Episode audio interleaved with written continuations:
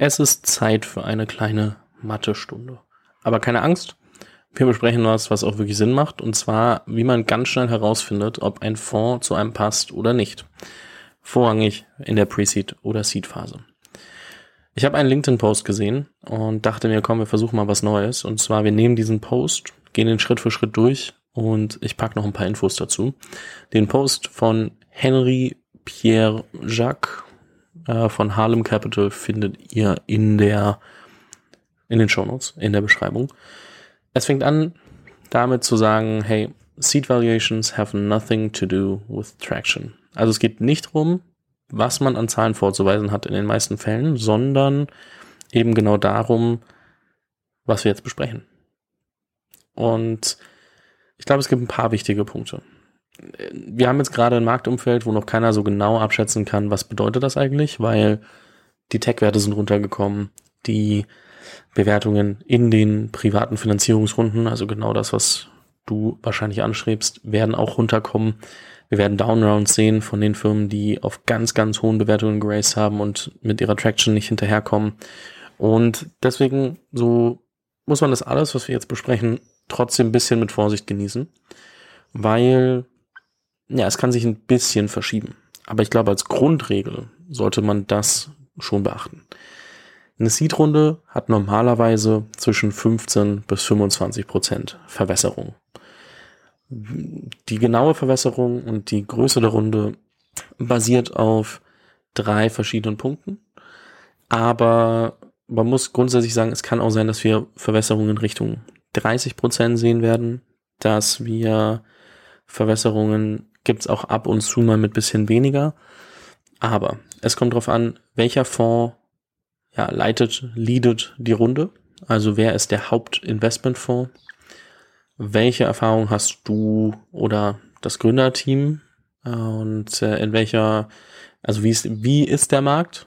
Und in welchem Markt bewegt ihr euch? In welchem, in welcher Branche bewegt ihr euch? Das sind so die drei Faktoren, die viel ausmachen. Der wichtigste Punkt, der viel auch die Bewertung bestimmen wird, ist der Fonds, der die Runde anführt wenn man wirklich einen VC-Lead hat und nicht eine Partyrunde. Eine Partyrunde ist, wenn du jeden einlädst, weil du nicht irgendwie das Interesse geweckt hast, das du haben möchtest. Und wahrscheinlich sind die meisten Runde heute so, also sind viele Runden Partyrunden, weil du vielleicht nicht Sequoia bekommst, sondern irgendwen anders. Und du halt einfach sagst, okay, hey, Angels und hier und da, und die sind auch deutlich anerkannter als, als vor noch einer längeren Zeit.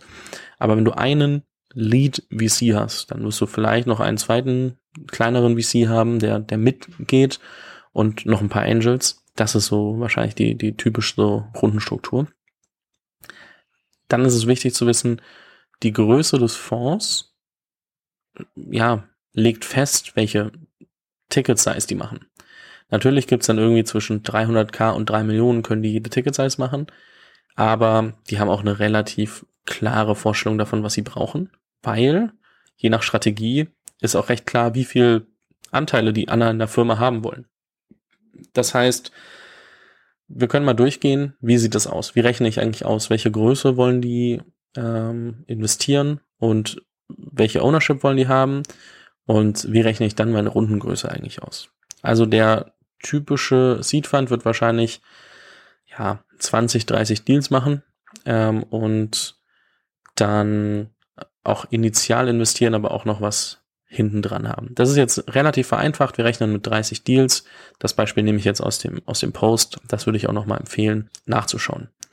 Die Fondsgröße mal 90 Prozent, weil du hast, also wir rechnen mit 10 Prozent Management-Fee über die Jahre. Also wir haben ja 10 Jahre etc., wo das dann alles zusammenkommt, beziehungsweise vielleicht 5 Jahre, wo investiert wird hast du ein Investable Capital. Das heißt, bei einer 100 Millionen Fondsgröße hast du 90 Millionen investierbares Kapital. Wenn du davon die Hälfte nimmst, dann hast du das initiale Kapital, was ähm, ausgegeben werden kann, weil du auch noch was für Follow-on-Investments haben möchtest, also wenn was richtig gut funktioniert. Das heißt, bei 100 Millionen hast du 45 Millionen initiales Kapital. Wenn wir jetzt von 30 Investments ausgeben, ausgehen, dann haben wir 1,5 Millionen pro Investment. Das bedeutet, ein 100 Millionen Euro Fonds, der 30 Investments machen möchte, hat für dich 1,5 Millionen Initial. Das geht davon aus, also da geht man wie gesagt davon aus, dass eins zu eins investiert wird, also 50 Prozent für Upfront Investments und 50 Prozent für Follow-on Investments gehalten werden. Auch das kann sich je nach Fonds anpassen, aber so kannst du das relativ schnell überschlagen, was glaube ich mal ganz gut ist, wenn man sich das anschaut und überlegt, okay, in welcher Größenordnung investieren die denn eigentlich? Natürlich sagen die dir 500 bis 5 Millionen können wir alles machen, aber es ist manchmal ganz gut, das vorher machen zu können und vielleicht auch ein bisschen aussortieren zu können. So, wie gesagt, viele Faktoren. Die meisten Seed Rounds in den letzten Jahren waren so zwei bis sechs Millionen Dollar, also wahrscheinlich eins bis fünf Millionen Euro, sehr stark abgerundet. Ja, das heißt, du willst eigentlich, dass ein VC dann auch eine bis vier Millionen an Check Size machen kann oder 500 bis vier Millionen, wenn du fünf Millionen maximal Target Volume hast. Und Jetzt ist klar, wenn du willst, dass jemand bei dir eine gewisse Summe investieren möchte und du und die haben ein gewisses Ownership Target, sagen wir, die wollen 10% haben, dann ist relativ schnell klar, wo die Bewertung landet. Warum? Naja, du hast einen Fonds, der sagt, ich investiere eine gewisse Summe Geld und dafür brauche ich zum Beispiel 8 bis 15 Prozent Ownership, weil das ein großer Bestandteil ist. Und ein Lead VC macht 40 bis 75 Prozent der Runde aus. Dann hast du relativ schnell die Möglichkeit zu sehen, oh, da kommen wir raus. Wir nehmen ein Beispiel, also noch einmal ganz kurz, die gezielte Größe des Investments durch die angepeilte Equity, die sie brauchen, ist deine Post-Money Valuation. Das bedeutet, wir haben einen 100 Millionen Euro Fonds mit 1,5 Millionen ähm, Check Size und die wollen 10% Ownership haben. Das heißt, wir haben 1,5 Millionen durch diese 10% sind 15 Millionen Euro äh, Valuation. Und dann hast du, also dann macht es Sinn zu denken, wir nehmen 40 bis 60 Prozent der Runde durch den Lead-Investor das heißt, eine 1,5 Millionen Euro Lead Investment würde heißen, wir können zwischen 2,5 und 3,75 Millionen Euro aufnehmen. Und dann hast du die Gesamt ähm, ja, Verwässerung. Die rechnest du aus zwischen Rundengröße durch die Post-Money-Bewertung ist deine Verwässerung. Das heißt, 2,5 bis 3,75 Millionen Euro durch deine 15 Millionen Euro Bewertung sind 16,7 bis 25 Prozent Dilution. Das heißt, deine Dilution legst du nicht über den Lead-Investor alleine fest, sondern darüber, wie groß machst du die Runde noch. Also wie, wenn der sagt, er will 10% Shares haben, dann kannst du dir überlegen, gebe ich noch 5 weitere Prozent raus oder 15. Und äh, dementsprechend, wie du die Runde voll bekommst und wer mit dabei ist. Es gibt aber auch größere Fonds, die wollen 15 bis 20 Prozent Ownership und werden dementsprechend 60 bis 80 Prozent der Runde ausmachen. Das ist jetzt nicht der Großteil der Fonds, aber man muss es zumindest mal wissen. Es macht Sinn zu sagen, okay, wir raisen 4, 5 Millionen Euro plus, um dann so viel Equity abzugeben, äh, wenn ein Lead-Investor 60 bis 80 Prozent der Runde schon ausmacht und äh, 20 Prozent Ownership haben will, dann oder auch ein sehr, sehr guter Fit. Natürlich, ähm, gar keine Frage, wenn du im Rücken zur Wand stehst, kann auch sein, dass das eine Runde ist, mit der du nicht 100% happy bist und dann kann das auch passieren. Ja, das ähm, Traurige ist aber, oder was heißt das Traurige? Die Realität ist aber, dass die meisten dieser ganz großen Fonds Seed-Runden nur mit Gründern machen, die sie sehr gut kennen oder Serienunternehmern. Und das heißt, du kannst da in dem Fall selbst deine Runde nur in gewisser Weise beeinflussen. Und das heißt, die Sache ist, wie, wie kannst du deine Bewertung nach oben pushen? Wenn du Serial Entrepreneur bist, wenn du ein gutes Technical Gründerteam hast und nicht nur reines Business Team, dann Branchenexpertise, also wenn du vorher jahrelang schon in dem Bereich gearbeitet hast und ein Special Knowledge hast, oder du warst bei Y Combinator, bei den äh, Unternehmen oder Fangunternehmen, wie auch immer man sie nennt, oder halt nicht. Und das wird natürlich dafür sorgen, dass du eine höhere Valuation bekommst. Es heißt, es gibt auch viele Gründer, die zu YC gehen, nicht weil sie sagen, also Y Combinator, nicht weil sie sagen, es ist die größte und krasseste Experience. Inzwischen nimmt die wahrscheinlich sogar einen Tick ab, weil einfach die Badges deutlich größer werden. Aber du hast halt einen Uplift in der Bewertung hinten raus, ähm, weil dann auch die Fonds einfach mehr Geld investieren oder größere Fonds investieren. So, vorletzter Punkt. Ähm, klar, der Markt, in dem du bist, wird die Bewertung beeinflussen. Ähm, ob du Technical bist, ob, also Technical Founder, ob du äh, Serienunternehmer bist, ob alles drum und dran. Und zwar geht es natürlich um Hot Markets. Also alles, was so als Thema super, super heiß ist, kann natürlich dazu führen, dass du einen Uplift in der Bewertung siehst. Das heißt, Web3, Fintech, E-Commerce können Beispiele für heiße Märkte sein.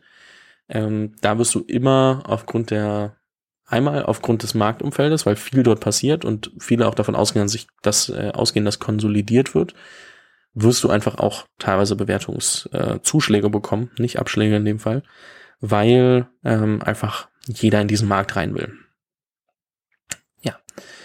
Es gibt dann nochmal speziellere Sachen, also auch wenn es irgendwie Climate Tech VCs gibt und anderes, dann kann es schon mal sein, dass die sich halt um die guten Sachen streiten und dadurch Bewertungsuplifts geben. Aber ja, das ähm, ist ein ganz wichtiger Punkt.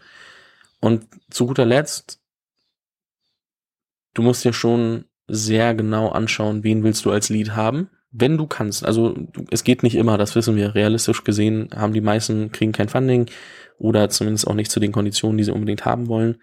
Aber ähm, du musst das alles im Kopf behalten, wenn du sagst, hey, wie strukturiere ich denn meine nächste Runde? Wie viel Bewertung kann ich reinnehmen? Deswegen sagen auch viele VCs, hey, ich will nicht eine Bewertung auf dem Sheet haben, sondern ich will wissen, wie viel Geld brauchst du und dann finden wir alles andere heraus. Wie viel machen wir selber als VC? Wie viel machen andere, wie viel Equity nehmen wir, was ist dann die Post-Money Valuation.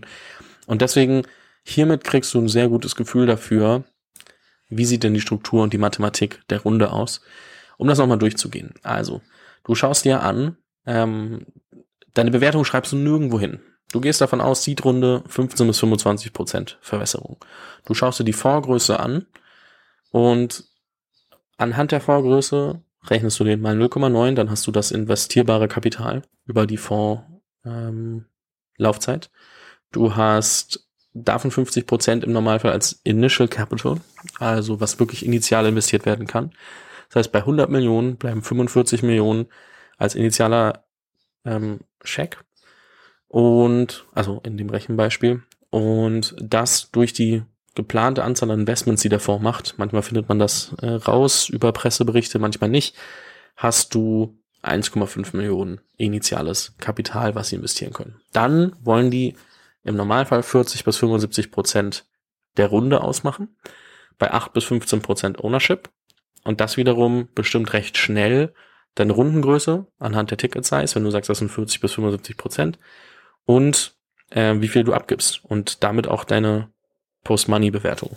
Und das muss man recht gut verinnerlichen, glaube ich, weil du damit vorher schon aussortieren kannst und sehr klar sagen kannst, hey, mit denen möchte ich arbeiten, mit denen nicht, die sind zu groß, die sind zu klein.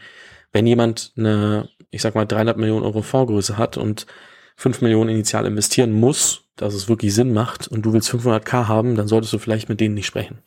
Wenn du hingegen 5 Millionen haben willst und die haben Initial Check Size wahrscheinlich so eine halbe Million bis Million, dann ist das auch nicht so sinnvoll. Also beides jetzt Extrembeispiele gewesen, aber um das einfach zu formulieren. Ähm, manche Faktoren kannst du nicht beeinflussen, die dich als Gründer, Gründerin jetzt gerade besser machen würden. Dementsprechend lass dich davon nicht aus der Ruhe bringen. Ähm, es gibt genug Gründer in allen verschiedenen Lebenslagen, die gutes Geld geraced haben. Du musst nur trotzdem so ein paar Spielregeln eben beachten, wie die, die wir jetzt gerade durchgegangen sind, um es ein bisschen einfacher und schneller zu verstehen. Und ähm, ja, das kann ich dir vorrangig mal mit auf den Weg geben. Wenn du das Gefühl hast, du möchtest dazu nochmal sprechen und das ein bisschen mehr im Detail durchgehen, auf der einen Seite, ich habe dir den Post in der Beschreibung verlinkt, auf der anderen Seite findest du in der Beschreibung zwei Dinge. WhatsApp-Newsletter, wo solche Sachen auch immer wieder mit drin sind, auch wenn ich sie nicht in der Podcast-Folge aufarbeite. Und das andere ist dann ähm, ja einmal auch eine Möglichkeit, mit mir eine halbe Stunde zu telefonieren, Schmeiß mir alle Fragen an den Kopf, die du hast. Ähm, vielleicht kann ich dir irgendwie weiterhelfen und ein bisschen Perspektive geben. Und ja, mehr bleibt mir, glaube ich, jetzt gerade nicht zu sagen. Ich dachte, ich teste mal, wie dieses Format ankommt. Wenn du das Gefühl hast, war cool oder nicht cool, dann schreib mir es gerne auf LinkedIn, Instagram oder ähm, auch per E-Mail, fabian.unicornbakery.de und dann ähm, bis zur nächsten Folge. Da kommt dann im Normalfall wieder ein Interview. Vielen Dank fürs Zuhören. Falls dir diese Folge gefallen hat, dann musst du auf jeden Fall mal den Unicorn Bakery WhatsApp Newsletter auschecken. Dort bekommst du ein bis zweimal die Woche von mir äh, entweder eine persönliche Sprachnotiz oder eine Content-Empfehlung, Blogpost, Video etc. für Dinge, die du als Gründer unbedingt wissen, lesen, hören musst. Am einfachsten ist es, du klickst auf den Link in der Beschreibung und meldest dich an. Ansonsten kannst du auch auf jungthemapodcast.com slash newsletter gehen.